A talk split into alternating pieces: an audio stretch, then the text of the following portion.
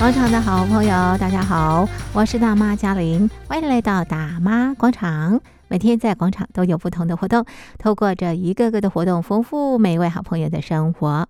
好，那么今天在广场当中，我们进行的是广场政治趴。好，那么在北京冬奥这段时间啊，大家很关心啊所有的呃比赛，但是啊，在这段时间，在中国大陆也发生了一些事情啊。那有些事情啊，是中国大陆希望把它掩盖掉的。啊，好比方像啊，这个在江苏的徐州就发生了呃，这个八个孩子的妈妈啊，那么疑似被拐卖到这个地方来。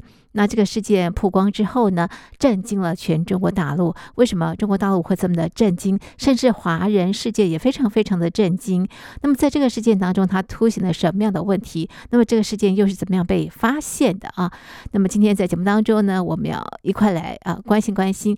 那么另外啊，在呃这个北京冬奥这段时间啊，这个香港的疫情啊不断的这个严重啊，染疫人数不断攀升，死亡人数也有增多的这个趋势。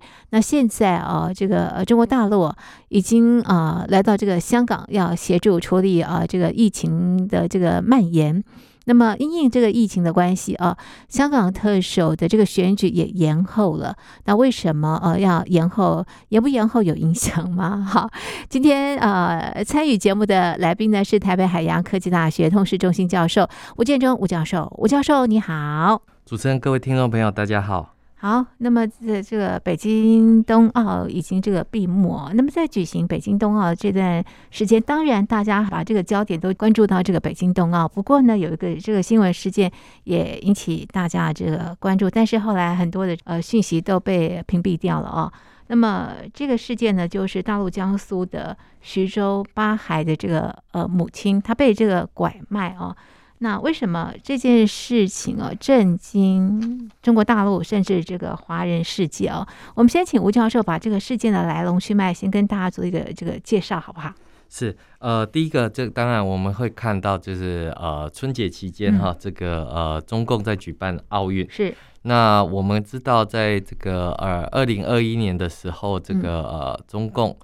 呃，宣称已经全面脱贫，嗯，对，全面脱贫是。那在这个为了经济哈，也推出了所谓的美丽农村、嗯，振兴乡村等等的这一些计划。嗯嗯。那这一次的这个徐州八海妇女的事件哈，嗯，就是有一个自称是公益网红哈，这个到这个这个江苏徐州去探望这些农村。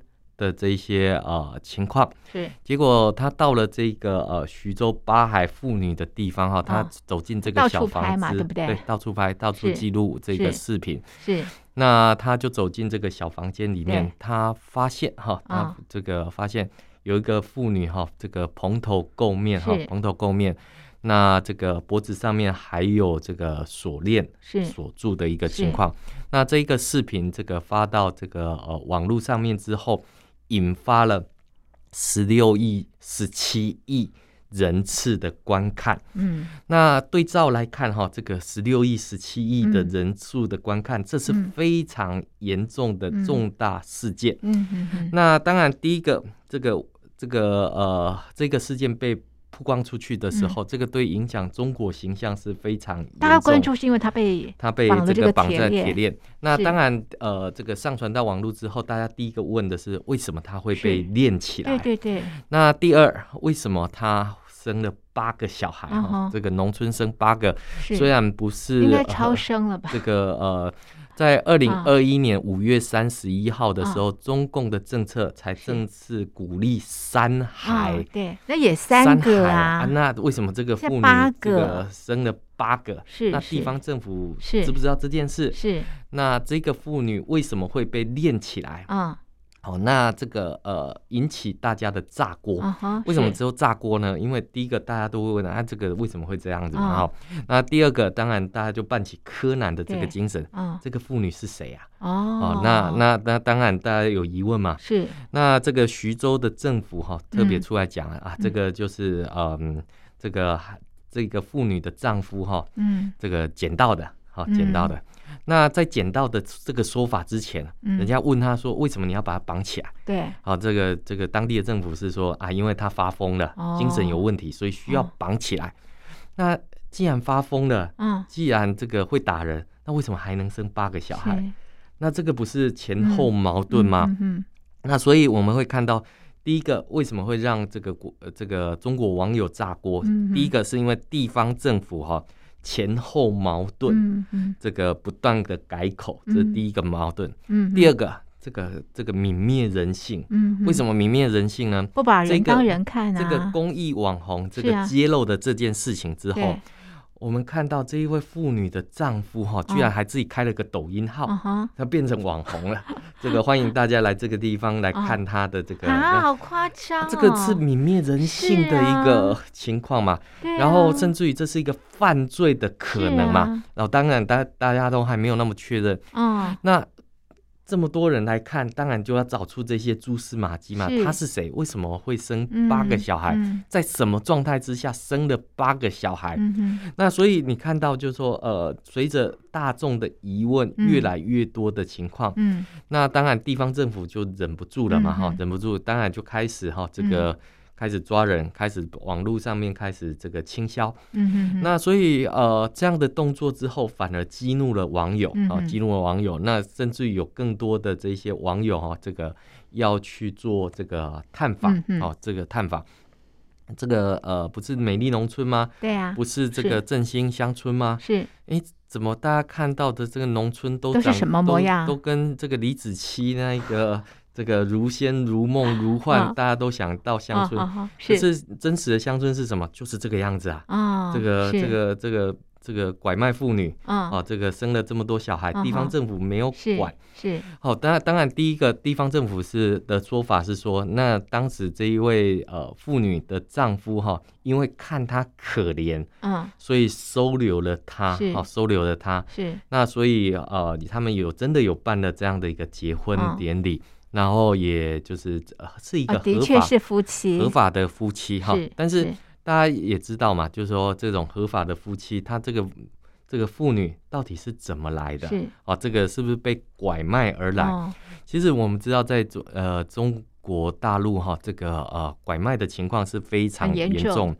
那为什么会震惊国际社会？哈，这个因为第一个他在办奥运的过程当中，嗯，那这个十六亿、十七亿人次的点阅，哈，这个相当庞大。这照理来讲，在维稳的状态之下，这应该会被和谐掉嘛？是是。那为什么没被和谐掉？对，这个当然，这个让大家震惊的就是说，哎，难道是地方政府这么有自信，有道路自信，所以这个不是不需要，这个呃和谐掉的一个部分？所以第这个外界震惊的是这个啊，这个啊，但是这种悲剧其实在中国大陆非常的多。对，那非常多的情况之下，那当然大家呃也就见怪不怪。是，为什么？因为我们大家如果还有印象的话，二零一五年的时候，刘德华有演一部电影，叫做《失孤》啊，哈，这个他骑着摩托车，在中国各地找他的孩子。是是。那这一部电影后来被中国政府禁演，哈，这个我禁禁播。为什么？因为妨害中国的形象，啊，这个这个破坏这个有损中国形象。那当然，对于习近平来讲，现在是要讲好这个这这个中国可爱的这个故事。嗯，怎么可以有这样的一个呃情况的一个这么的不光彩？不光彩是。所以呃，第一个当然大家就是哎震惊的，就是说哎，这个怎么会在这个时代哈，嗯，这居然还出现了这样的一个事情，嗯，那第二个当然就是说地方政府的处理也让外界震惊啊，嗯嗯嗯，这个这个。他居然这个呃撒谎还不打草稿，嗯、哼哼。为了圆一个谎，还要用更大的谎去圆。嗯、对，那所以从一开始什么这个他流浪到这个地方，嗯、然后被这个好心人收留，嗯、然后最后什么精神失常啊，这个这个，所以必须要把他链住啊，对，捆绑。捆绑。那呃，这是第二个比较震惊的一个情况。是，那第三个震惊是什么？哎，我们看到了这个开始涌入。对，大量的这一些呃，这个关心也好，网红也好，嗯、那我们看到这个地方的政府哈，因为我们看到有一个，他就大于大里千里迢迢跑来要来关心他，嗯嗯，嗯然后这个也买了一些东西要去关心他，嗯嗯、是，最后他这个到了当地之后没有办法住店。然后甚至于他的车轮都被拆走了。嗯，好，那你会看到，就是说地方政府开始就是说这些荒腔走板的这些做法。然哦，这个一开始让人家觉得震惊。嗯，一开始不是道路自信吗？嗯，怎么这个这个开始不自信了呢？嗯嗯、那不是要说好中国可爱的故事吗？怎么这个到最后不可爱了呢？是。是那所以你会看到，就是说，的确，呃，这样的一个八海妇女是震惊了这个华人社会。嗯、那我们不知道哈，在过去的农村的确啦哈，有许多因为在一胎化的政策之下。嗯。是呃，有许多这个呃、嗯、很多可怜的少女哈，嗯、因为一胎化嘛，农村想要生个这个儿子传传宗接代，是。那所以就很多的少女没有报户口了，嗯、流浪啊什么之类的，这些都都非常的可怜。嗯，但是这个徐州的这个呃八海妇女，她生了八个，嗯，这到底是农村的问题，嗯，还是社会的问题，嗯嗯，还是经济的问题，嗯，还是整个体制出了问题？哇，这个这个这才是让人家最震惊的一个呃部分，嗯，因为如果是这个呃所谓的现在中共现在的政策是，嘿，我我相信这一位妇女的这个先生。他为什么还愿意这个在抖音上创个账号？他一定觉得我响应了国家的政策，我不仅升三海，我还升到八海，国家应该要这个给我一点奖励、鼓励什么之类。结果没想到最后现在被立案调查。那我相信这个锒铛入狱，这个是肯定的。是，但是大家的疑问不是说这个父亲锒铛入狱而已，而是包括了这个呃，当时他们结婚的时候，地方政府。怎么会发出这样的一个结婚证？嗯、对，他们到底有没有结婚的事实？是，是这个人的这种检核，嗯、因为这个妇女到底从哪里来？对呀、啊，现在其实有很多的这种说法，很多的版本，很多的版本。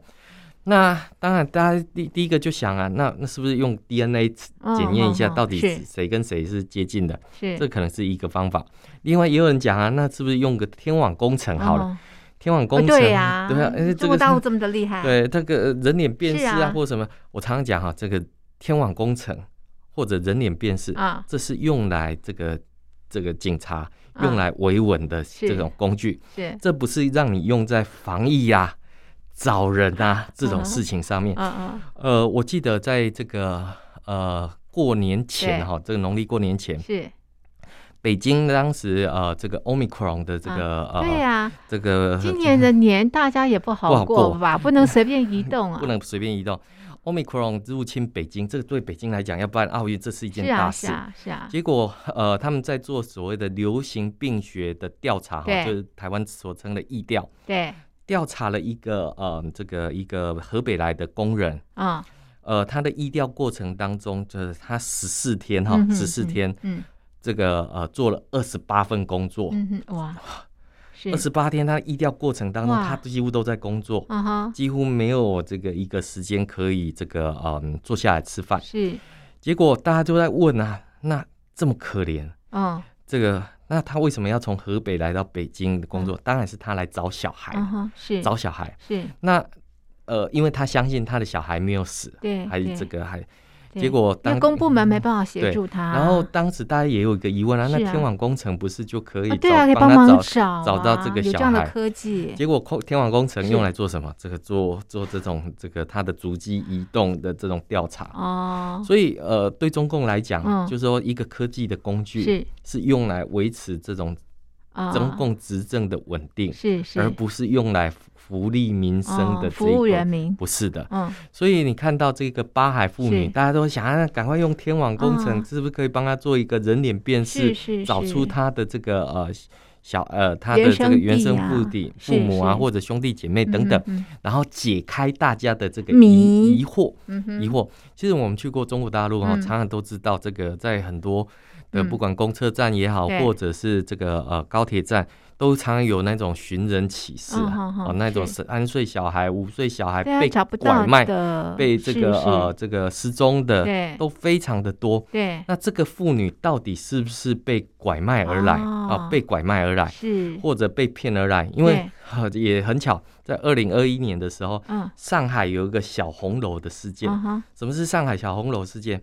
在上海哈，这个有这个呃腐败分子哈，是。要为了贿赂高官，嗯嗯所以拐骗很多的少女，嗯哼哼哼，在这个小红楼里面当性奴隶，哎呦，当性奴隶，这个震惊了国外，是是，震惊了海外，是。那这个呃这个少女逃脱了之后，到警察局去报案，是。警察局跟他说你斗不过他的，是。最后又把他抓回来，是。那如果说上海是一个这么进步的城市，是。那都发生这样的事情了，江苏是。这个。呃，这个徐州是这个对照之下，你就可以知道，这个其实这是又是一个普遍的现象。因为像上海小红楼的事件，其实就是说，呃，告诉你说啊，我介绍你工作，然后就被禁锢起来。哦。然后我这个呃，这个可能下药迷昏，又把你禁锢起来，是是，变成了一个性奴隶，变成了。那我们看到在农村这一位八孩妇女的先生。看起来无权无势，但是他还是可以加害这个妇女的一个情况，这个才是最恐怖的。那甚至于我们看到，如果说过去有办婚礼，嗯、那这些官员、嗯、这一些参加的亲戚，是不是也一样是个加害者的这个角色？是，因为我们知道哈，在二零零七年的时候，北京要办奥运之前哈。呃，有一部电影叫做《盲山》哈，《盲山》盲山是一个呃，就是呃呃河北哈，当时有一个这个人物的典型啊，嗯，好，在更早之前呢，有一部有一本书哈，叫做《嫁入大山的女人》，嗯嗯，这部这部这本书里面就是哎描述的很呃这个、嗯、这个他这个为了到农村去服务，嗯、然后到结果。呃，也是被人家禁锢起来，哦、然后这个是这跟事实哈，这个刚好有一点落差。哦、那个加入大山的女人，最后得到了司法的正义，好、哦，这个把这个加害者全部绳之以法。是、哦，可是我们看到徐州嘞，对，这个八海妇女并没有得到这样的一个正义。是，是那甚至于我们看到在《盲山》那部电影里面，其中有一幕，他就讲，你就认命吧。好，这个加害者的母亲就告诉这个。这个这个女孩，哦、你就认命吧。哦、你只要生出了儿子，是我就放你离开。嗯，我就让你离开。嗯哼，我也是这样过来的。嗯哼，好的。那所以你看到这种呃情况，嗯、那甚至于在这个呃大陆有个官媒叫《光明日报》，嗯、其中以前有个记者哈，他就写了一篇这样的文章。嗯哼。上海有研究生哈，到农村里面去做研究，嗯，被抓起来。啊，然后抓起来之后就就就就嫁入农村，那当然他没有生了小孩，是走不出那个农村的。那一本书到现在我都还留在我的这个书房里面，所以你可以看到，就是说我刚刚讲了这么多的案例，其实对中共来讲，这是。屡见不鲜的一个情况，嗯，那所以呃，这个外界当然是非常的震惊，嗯、但是对中共来讲，这是非常镇定的事情，因为这个常发生，也常发现。那当然呃，他这一些事件哈，这个虽然是个别的事件，哦、但是我们要问到这个事情的本质究竟是什么？是。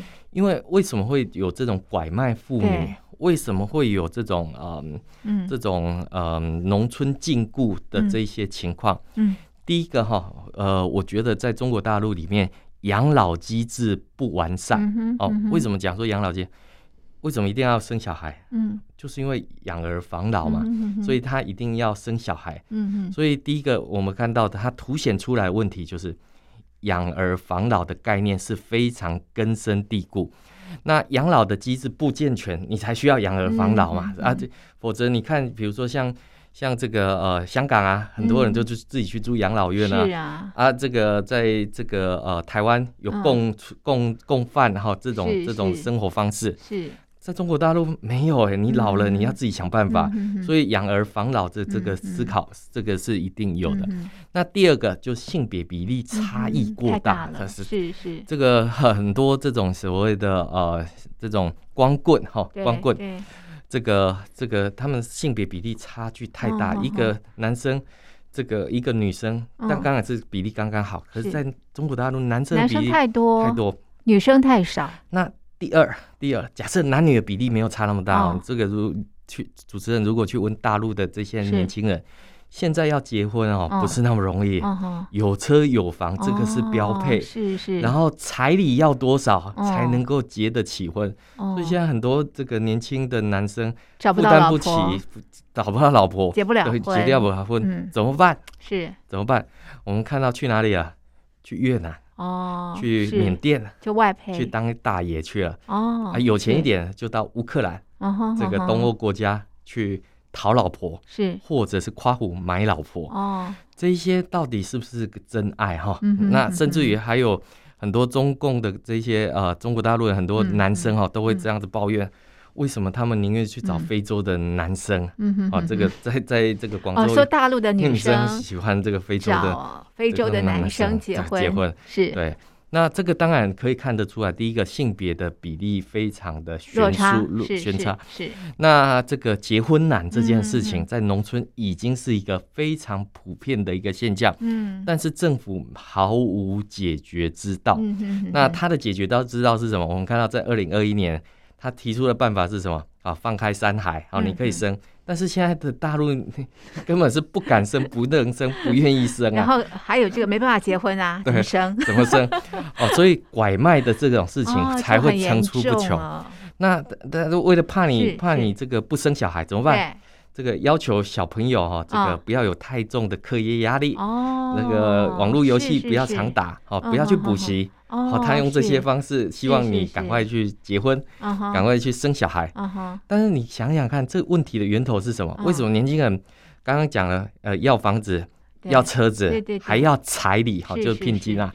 这个聘金，这个都不是那种小数目的一个情况，非常庞大的，都非常庞大。那对年轻人来讲，压力很大，是是，压力很大。你好，啊即便你结了婚，你敢生小孩吗？不敢，不敢啊！你想想看。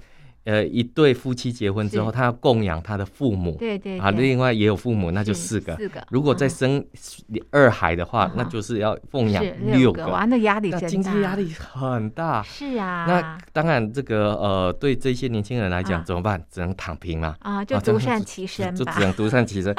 所以你可以看得到，这当然它凸显出来就是说，第一个是这一些人口的问题，当然最重要是经济的问题。是是是。那我们看到去年不管是打击。房地产也好，嗯，打击这个呃这个股汇市，甚至打击游戏业，是，甚至于打击这个滴滴啊这些，嗯，现在更更惨啊！滴滴在二零二零二零二二年初的时候有一个新闻，他们要这个裁员百分之二十。哇，那你想想看，原本就已经不好了，对，那现在不是更雪雪上加霜吗？是是。那所以怎么办？是。那我们看到有更多人就回农村去了。嗯嗯。那回农村之后，就就才发现，这个跟这个视频里面什么李子柒啊那种那种仙境飘飘的情况是截然不同的。他回到农村里面，他面对的是庄稼活，他是面对的是这个。这个呃外人看不起的这一些情况，对，所以你看到在农村里面更多的是没工作做，那怎么办？打麻将去，越打越穷，打得更穷的一个情况。所以你看到就是说这个农村的一个情况，呃，八海妇女她凸显出来是非常多的问题，但是不中共不正视这件事情，才是让我最震惊。是哇，中共要把这个网红给抓起来，透露这么多的信息啦。是。那接下来我们来关心这个香港哇，这香港疫情好严重哦，然后呢，不断的突破这个感染的这个人数，甚至有这个死亡的这个情况出现了啊！你怎么看香港第五波的这个疫情导致医疗崩溃的状况是什么原因？是我我想这个目前香港的这个检测能力已经到了瓶颈，嗯、那检测的速度又跟不上。嗯、我们看到很多的新闻报道里面有许多的病人。呃，根本没有办法住院，嗯是啊是，然后过年这段时间很冷，欸，对，在风雨当中，是啊，这个呃病床在外面排队等待这个呃入住，嗯嗯，然后甚至于呃港府还这个因为没有办法收治这个。病人，就直接叫这些病人在家里等待。对，那当然我们会看到，哎，香港怎么会变成这个样子？那这种反复、反复感染，然后这种一发不可收拾，然后这个突然间好像，嗯，这种人力啊，这个跟不上的一个部分，医疗资源也跟不上。那我们当然知道哈，第一个，呃，在这个二零一九年反送中运动之后，嗯，呃，香港的一些呃高阶的人才哈。都开始外移，好，特别是医护的情况是非常严重，然后医护、老师这三个是主力，都外移到这个其他地方去。所以第一个当然就是他的这个这个能力上面，呃，我想是有限的。嗯那第二个就是说，这个在香港这个地方，那它过去里面当然是一个国际型的一个大都市。嗯嗯。那这个国际型大都市里面，它对于国境的开放，嗯，呃，我一直感觉哈，就是说这个港府是一直是有一个，就是说。这种左右之处的一个情况，为什么？嗯、因为他一方面又想开放跟中国大陆的这种边境，嗯、那一方面当然他也欢迎西方的这个、嗯、呃这个游客到这个香港去旅游。嗯、但是我们知道疫情期间谁去旅游啊？嗯、对呀、啊。所以这个是一个很重重的一个打击。那特别是呃港府哈，这个为了这个呃跟中共的这个政策能够接轨哈，嗯、因为中共政策是什么？清零。对，那清零没有办法这个完成的时候，只能动态清零，嗯哼，啊，动态清理。对，那可是问题是，这个香港的体制跟这个中共的体制是不一样的。是。啊，这虽然这个呃，在国港版国安法之后，逐步的开始去进行嫁接，对，可是这种举国体制哈，这个在中国香港，嗯嗯，或中国澳门这两个地方，其实还是有一些不太一样的地方，嗯。那当然，我们会看到，就是说，现在疫情爆发的情况啊，嗯、香港已经比较接近二零二零年的武汉，或者是湖北。那现在呃，港府的一个做法，基本上是应对哈，嗯、应对，而不是预防了。嗯、现在已经做不到预防的一个情况。嗯，那通过大量的检测、隔离、嗯，应收尽收的这些措施、嗯、啊，希望能够减低疫情，嗯、让确诊的病例能够降低。嗯。但我们呃，我自己也观察是第一个哈，这个香港的这个人口密度非常的大，嗯，好，所以你可以看得到这个呃，一感染的时候，整个这个居民楼哈，这个整个小区里面其实是非常大的一个呃，大地小地地小人稠啊，地小人稠。那第二个哈，因为我们知道这个在 COVID-19 之后，嗯，其实呃，重症的比例一直是在老人，是存在着风险。嗯，那因为我们知道哈，在香港哈，很多老人都是住在这个养老院，嗯，所以居住密度哈，符合我们刚刚讲的密度更大，嗯，那社区爆发的这种呃风险是更强更强。的。是。第三个哈，这个香港的这个公立医疗资源也比较有限，嗯。哦，我们刚刚也提到这个香港的很多医护都已经这个外离到这个海外去了。所以公立的医疗资源有限，嗯、但更重要就是说，是这个私人的这个医疗的这个费用是更高的。好对，所以我们可以看到，这个很多人都挤在或排在这种公立医疗资源之外，哈、嗯，就是在那边排队，希望能够获得诊治的一个情况。那当然，我们会看到，就是说，在一国两制之下，哈，的确，香港跟这个呃中共。呃，这个内地有许多的这些呃，这个相连的一个情况，但是呃，香港始终还是面对着一种这个所谓外境外输入的这样的一个风险啊，因为呃，在中共体系里面说封城就封城。嗯那香港怎么封啊？好、嗯哦，这个这个毕竟还是不同于内地的这样的一个呃制度，嗯，或者是做法哈。这因为这个在港府里面的确还是有一部分人对于这样的一个封城或者是这种动态清零的做法是不认同的，嗯，因为看到太多哈这个很粗暴的、很这个嗯对比的这种做法，其实他们内心里面是抗拒中共的这种。动态清零的做法，他们反而比较能够接受像台湾这样的一个滚动式修正的一种啊、呃、台湾模式，所以可以看得出来，就是说港府在选择哈，这个的确也让这个疫情的爆发，产产生了这个延迟性的一个呃影响。但更重要的是，港府的官员在疫情严重期间，居然带头开 party。嗯好，这个去参加人家的宴会等等，哈、嗯，嗯、这个都是做了很错误的示范等等。嗯，那当然我们也看到，呃，港呃香港哈，因为这个反送中运动，嗯、还有港版国安法之后，其实很多的人心都是一个撕裂的一个情况，所以许多这种个人主义啊，他们不太会想要再有从公共利益的这种角度里面来做这样的一个思考。嗯。嗯，那当然我们也看到，就是说人口上面目前哈，的确有很多的这些分裂，是，那很难再团结起来，有这种众志成城的这，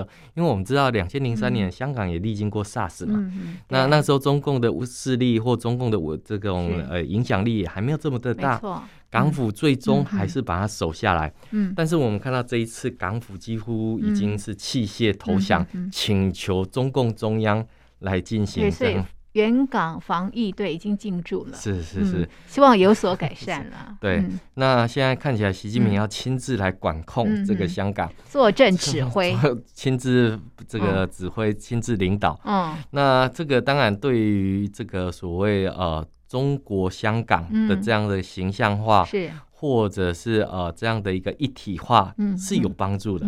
但是我们也看到，就是说中共的这个动态清零的这个做法，嗯嗯，是不是能够被香港民众所接受？嗯，其实我们是打上一个很大的一个问号。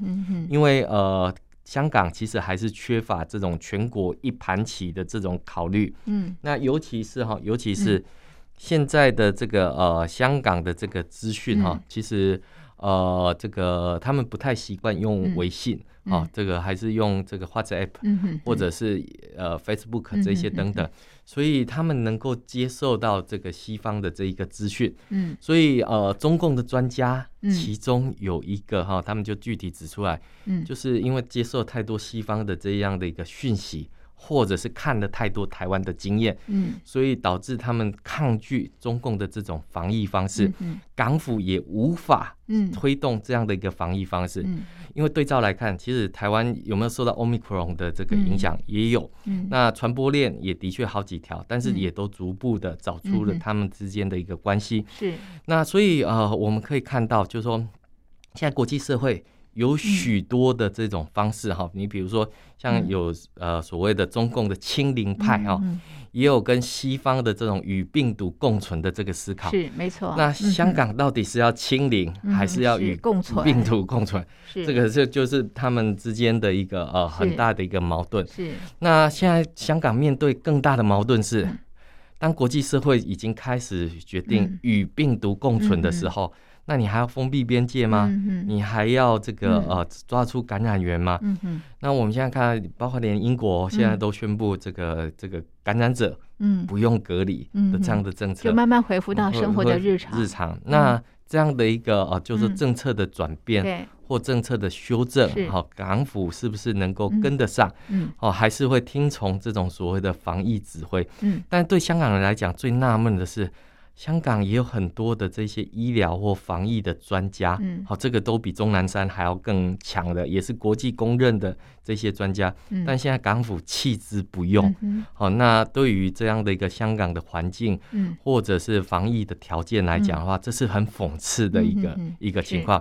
所以看起来这个港府哈现在动用了紧急法哈，是，因为这个呃他已经延迟了一次的选举哈，现在。要把这个香港的选举再延迟，特首的选举要延到五月十八号。对，原本应该是三月二十七日举行。对对对，现在延到五月八号。五月八号，所以这个也有人有阴谋论啊。这个什么样的阴谋？这个林郑月娥为了这个呃他的这个继续连任吗？继续连任的这个稳定哈，是，然后要让他的这种魄力能够这个展现出防疫的这种。被北京看到吗？对啊，但是我们看到这个不仅没有看到，他现在能够。表现出来就是听话这两个字。哦，哦，这个魄力已经没有了，那就是听话吧。哎，你不要只再出太多的意见。所以我们看到香港人对于香港的未来是更没有任何的这种想法或意念的一个情况，都是。很。很灰心的一个部分，所以可以看得出来，就是说，当然对呃港府来讲的话，它是有一些做法，嗯，但是始终没有办法达到这样的一个呃让疫情能够降温的一个情况，嗯，所以到底什么方法对香港最好？我想这个在没有民主制度的这个香港的一个情况。这一些代议士哈，这些立法会的议员也只能唱赞歌的时候，嗯、那看起来只能只能双手的这个就范的一个情况。是我们刚刚提到这个香港特首的这个选举啊，因为疫情的关系啊，所以要延后。不过我要请教吴教授的是，这有意义吗？这个特首谁来当不是北京说了算？呃，我我想这个跟政治时程还是有关系的，还是有关的，嗯，因为在这个呃中共哈，一般来讲，他在三月的时候会举行两会哈，会举行两会。嗯，那现在中共大概也在这个进行全国人大还有党代表的这些换届的选举。那虽然这个对于香港特首的这个选举里面是没有太大的悬念哈，因为现在大概在港版国安法之我之后。其实大概也很难再有一些呃冲突或者是抗议的这样的一个事件，嗯、所以谁来当其实都差不多。嗯、那但是我们始终有听到一个情况，就是说，呃，这个中共当然为了撕掉这种反送中的标签，换个人嗯可能才能够比较耳目一新呐、啊。嗯、哦，那当然对中共来讲的话，这一些当然都是一个哦这个。他的一个方法哈，比如说像之前梁振英当不了香港特首的时候怎么办？拉去当政协副主席，所以党会帮他安排下一个位置。所以当然对呃中国共产党来讲，精英的增补他们有一道的程序哦。那政治的错误别犯哦，这个大概是这个升官保命之道，然后保命之道。所以呃这个呃五月八号的特首选举。